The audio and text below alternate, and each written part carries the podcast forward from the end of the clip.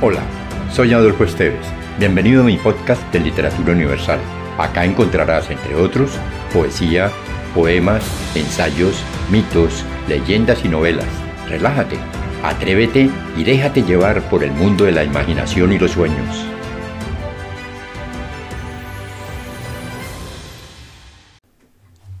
El cacto y el junco es una leyenda chipcha tomada del libro Mitos, Leyendas y Folclor del Lago de Tota por Lilia Montaña de Silvacelis. Nos cuenta que a la llegada de los españoles los chichas habitaban la región central de Colombia. Estos eran pacíficos y se dedicaban a la agricultura. Eran expertos alfareros y tejedores. Adoraban el sol como deidad principal y construyeron en Sogamoso, Sugamusi, un hermoso templo en su honor la versión de Beatriz Caballero, quien es autora de varios cuentos para niños entre los que sobresale la aventura de la expedición botánica.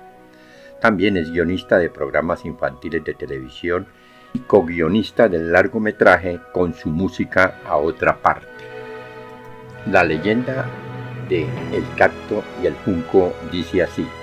Tintoba, un hermoso muchacho de 20 años, alto y fuerte, con el pelo negro y los ojos oscuros de los indios chichas, un día quiso conocer el mundo y se fue de casa. Recorrió los verdes valles del Sogamoso, se alimentó de curubas en Yutama y bebió miel en Tibasosa. Hizo animalitos de barro en Ráquira, sacó esmeraldas de las rocas del Muso y en la laguna de Tota aprendió a pescar. Un día cualquiera fue a bañarse a una quebrada de piedras redondas estaba tan cansado que se quedó dormido debajo de un sauce.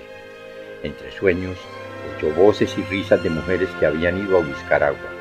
Despertó cuando la última de ellas, antes de alejarse, le ofreció de beber.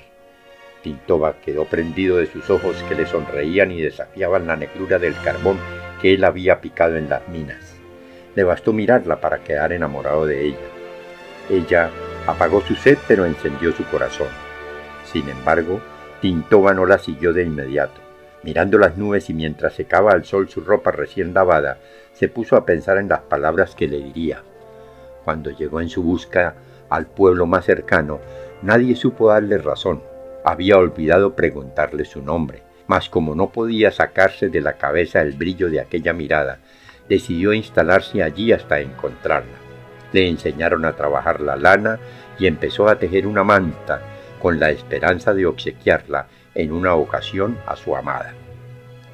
Un día se encontraba Tintoba en su telar entretejiendo lanas de colores con suspiros de amor, cuando la gritería de unos niños lo sacó de su ensimismamiento. Acababa de asomar por el camino una rica comitiva de hombres cargados de pieles, plumas y joyas para la hija del cacique del lugar. Tardaron mal los pregoneros en salir a anunciar la boda de la princesa con el poderoso cacique de otras tierras que Tintoba en sentir una punzada en el corazón al presentir la tragedia de su amor. No pudo concentrarse más en su trabajo.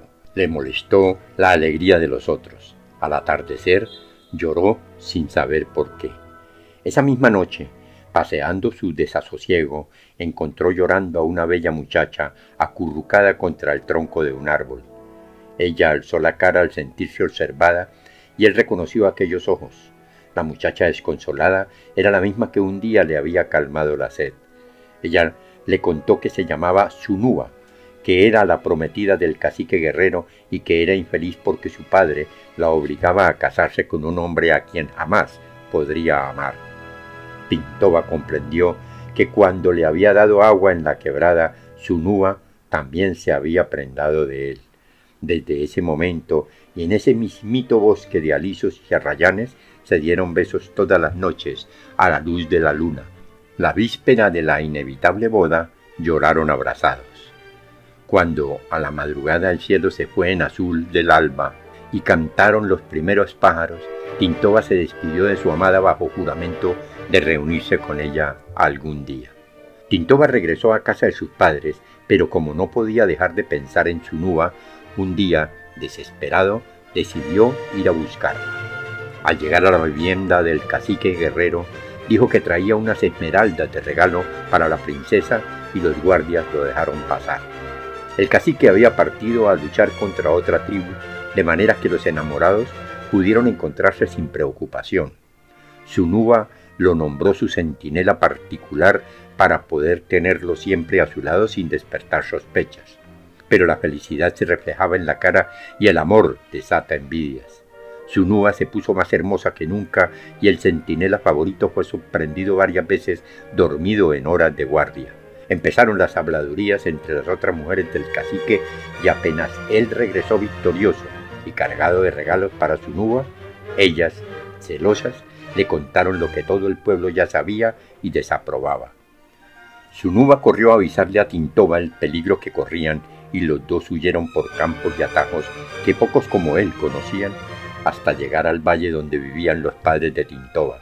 Su nuba aprendió a hilar Juntos sembraron árboles frutales que darían peras jugosas y duraznos tiernos. La vida les sonreía. Una tarde, al regreso del trabajo, Tintoba encontró en la casa a un viajero que había llegado a pedir un sorbo de agua y un banco para descansar.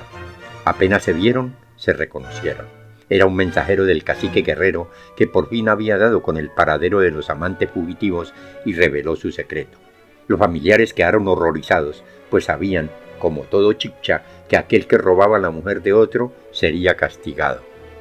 Sunuba y Tintoba comparecieron ante el gran sacerdote de Sogamos. Él ordenó que ella debía volver a donde su esposo. Tintoba debía ofrecer sacrificios para aplacar la ira divina. Antes de partir Sunuba pidió permiso para ir por sus joyas y aprovechó el momento para huir con Tintoba. De repente un gran ruido retumbó en el valle y la tierra se estremeció. Los amantes corrieron despavoridos loma abajo. En su carrera desenfrenada, Tintoba sintió que sus piernas no le obedecieron más y en un momento su cuerpo entero se convirtió en un capto lleno de punzantes espinas. Su numa también quedó presa entre los cancales de una laguna y adquirió forma de junco. La tierra volvió al reposo.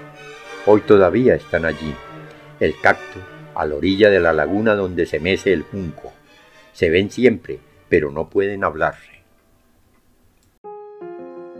Si te gustó, piensa en alguien a quien también le agradaría viajar en este mundo fantástico y compártelo. Califica con 5 estrellas este podcast.